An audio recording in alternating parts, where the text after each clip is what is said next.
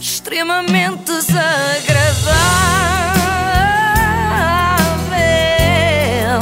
É mais forte do que eu. Temos que falar sobre o Fernando Nobre. Eu temo que o pior tenha acontecido. E estás a falar do quê, Joana, em concreto?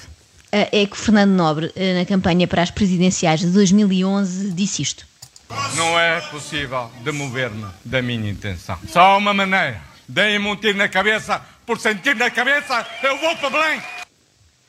E repara, ah, ele não foi para violência. Belém, o que, o que leva a crer que levou o tal tiro na cabeça, não é? E agora apareceu a dizer umas coisas um bocadinho estranhas que deixam supor que possa ter acontecido um pequenino dano no córtex cerebral. Uma coisinha de nada, não é? Mas fico na dúvida. A polémica começou quando Fernando Nobre, entrevistado por Rui Unas, disse isto. Não há doentes com a Covid-19 sem sintomatologia. Os assintomáticos não transmitem a doença. Bem, eu não estava nada à espera desta vinda de quem vem, não é? Ainda por cima, vindo de um médico tão, tão reputado, que faz questão de nos lembrar constantemente quão reputado é.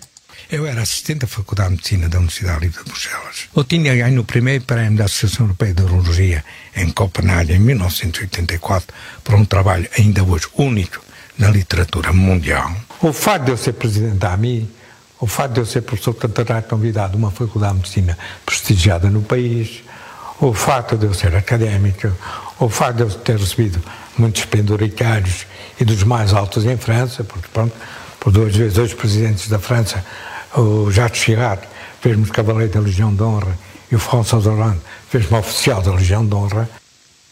Tantos estudos, tantos prémios, tanta coisa, para agora acabar a defender as mesmas teorias que os negacionistas do Facebook. Pois é, será que o Fernando Nobre também é um médico pela verdade? Não, Carla, acho que não. Acho que é só um médico pela meia-verdade. Também a DGS afirma que os assintomáticos podem transmitir a infecção cerca de um a dois dias antes do aparecimento dos sintomas. Portanto, Fernando Nobre desmente a Organização Mundial de Saúde e também Pois. a DGS, o que nem me choca por ir além, porque elas também têm tratado de se desmentirem a si próprias várias vezes. Mas a verdade é que o Dr. Fernando identifica-se com a malta pela verdade. Agora, para voltar aos médicos eh, pela verdade, é evidente que eu me revejo em muita coisa que essa minha colega eh, diz. É sensata, fala com ponderação, com moderação e com serenidade. Sensato. Sensata, sensata. Será que é esta a palavra mais acertada para descrever esta senhora? Margarida Gomes de Oliveira é um dos rostos mais visíveis dos médicos pela verdade. Esta semana, o jornal Observador noticiou que a médica deu truques a possíveis infectados para testarem negativo. Bem, Que sensatez, não é? É, que é. sensatez.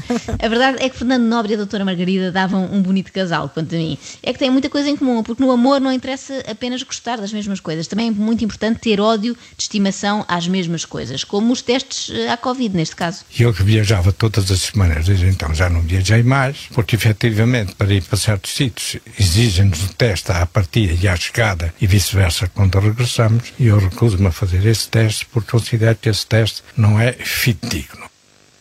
Mas foi o melhor que se inventou até agora, doutor. Se o doutor arranjar outro, nós até agradecemos. Ah, Então, se for sim. um, Obrigada não por isso. implique, exatamente, que não implique enfiar cotonetes de dois metros nas narinas, ainda gostamos mais. Não há infectados assintomáticos. Por isso temos aqui dois Não há infectados assintomáticos? Não, não há. Ou o doente, quando se vai à consulta do médico, está a mentir, ou o médico é incompetente e não descobre um sintoma que pode estar escondido.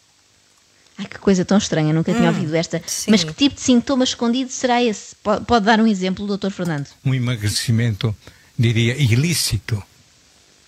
Emagrecimento ilícito Ah. é o quê? Um, um emagrecimento à margem da lei? Pessoas que estavam obrigadas a permanecer gordas e são apanhadas pela polícia em flagrante Vão a comer presas. só uma Vão. sopa. Exato, vão logo, imediatamente, vão logo. E, e são obrigadas a comer de novo, bulicaus e não sei o quê. Eu só conhecia até agora o enriquecimento ilícito, não é? O emagrecimento é, ainda não. é. Mas de, de enriquecimento ilícito, o Fernando Nobre não chegou a perceber bem porque a sua candidatura à presidência eh, ficou pelo caminho, não é? Ele só conseguiu perder dinheiro, não conseguiu ganhar nada eh, com a política. Foi um período muito duro, sobretudo para a mulher do doutor.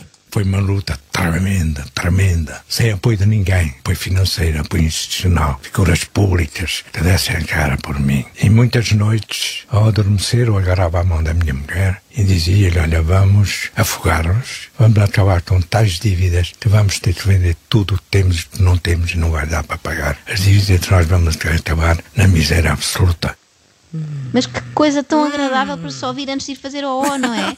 Tipo, querida, dá cá a mão. Agora, olha, vamos afogar-nos e morrer na miséria. Vá, beijinho, até amanhã, dorme bem, bons sonhos. Eu imagino que a senhora tivesse bastante dificuldade em adormecer.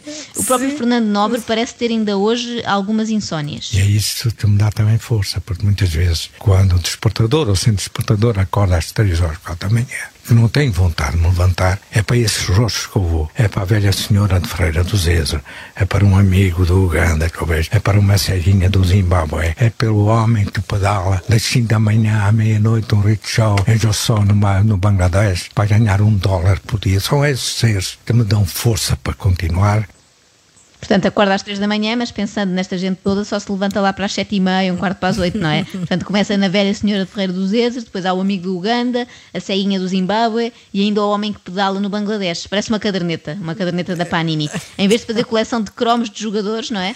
O Fernando Nobre coleciona sofredores de todas as partes do mundo. Que ao fim e ao cabo é uma gripe, nem das piores, mas é uma gripe. E por isso eu acredito que outras medidas, à semelhança do que foi feito na Suécia, na Tanzânia, no Uruguai, Bem, eu nunca pensei ver a Tanzânia como um modelo a seguir, É não é? Ao que nós é? chegámos, Sim. ao que nós chegámos, sim, sim.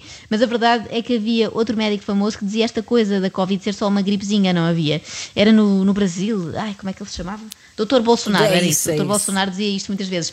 Mas eu acho que as motivações de cada um deles são diferentes. Atenção, Bolsonaro eh, demonstrava um certo desprezo pela vida dos brasileiros, enquanto que Fernando Nobre mostra desprezo pelo próprio do vírus. E porquê? Porque ele já defrontou vírus muito piores. E tive muitas epidemias na minha vida, de cólera, de meningites, do ébola, de sarampo, etc, etc. A gripe sazonal, normal, todos os anos mata no nosso país entre 3.000 a 4.500 pessoas e que no ano de 1988-89, naquele inverno de 3, 4 meses, matou cerca de 8.500.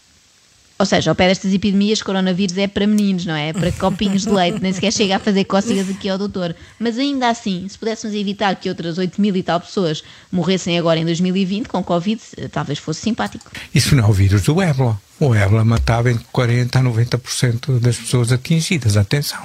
Isso não é o vírus, eh, enfim, da febre amarela. Isso não é o vírus do, da febre do Val do Rift. Isso eh, não é o vírus do Nilo. Isso não é o vírus do HIV-Sida. Fernando Nobre parece um tipo que esteve na guerra do Vietnã e agora desvaloriza os ataques terroristas na Europa, não é? Sim. Ah, isso é só um tipo com um cinto de explosivos, não é nada de especial, eu já vi muito pior. Eu estou a imaginá-lo a fazer a triagem de doentes no hospital. Homem, sei que está com falta de ar, mas isso é só Covid, não é ébola, portanto vá para casa, toma um Benuron e não me chateie. Tudo é relativo, a verdade é essa. E digamos que é relativamente milagroso o facto de Fernando Nobre ainda estar vivo. Fui alvejado em Beirute em 82. Quiseram-me meter à noite uma bala mesmo no centro da cabeça. Devo as perguntas porque que não me atingiram. Andei em picadas com minas. Quer dizer, parti seis carros sinistros totais a dormir de cansaço no nosso país. Na estrada Algarve-Lisboa, Algarve-Lisboa. Seis carros Seis em carros. sinistros totais. Eu achava que as missões humanitárias eram a parte mais arriscada da vida de Fernando Nobre. Afinal, mas não. É fazer a A2, É. Lisboa-Algarve. Eu agora fico duplamente preocupada com esta coisa do Dr. Fernando Nobre não querer estar em confinamento. Por um lado, arrisca a apanhar Covid, sendo já a população de risco, mas por outro, anda por aí na estrada e arriscamos nós a apanhá-lo, de Ah, frente, também é em contramão. Pois Sim, é. carros. Até que ia partir o sétimo. E a minha mulher disse-me: Tu és como os gatos, tens sete vidas. Não, não, vamos não vamos arriscar. E a partir de agora tu vais pedir ao vais um teu motorista, amigo claro. e ele vai-te conduzir, porque tu adormeces a conduzir, de cansaço, é Cansaço, verdade. claro. Repara que ele diz eu agora ia partir o sétimo, como se fosse um plano, não é? Tipo, A olha, para a ver, se, a ver se parte o meu sétimo carro. Pois a mulher é uma santa, não é? Eh, Foi preciso mandar seis carros para a sucata para chegar a esta conclusão. Isto é que era caso para dizer, deem-lhe um tiro. Não na cabeça, mas nos pneus, para ver se encostava à berma. Isto também é um perigo. Até mesmo. extremamente desagradável.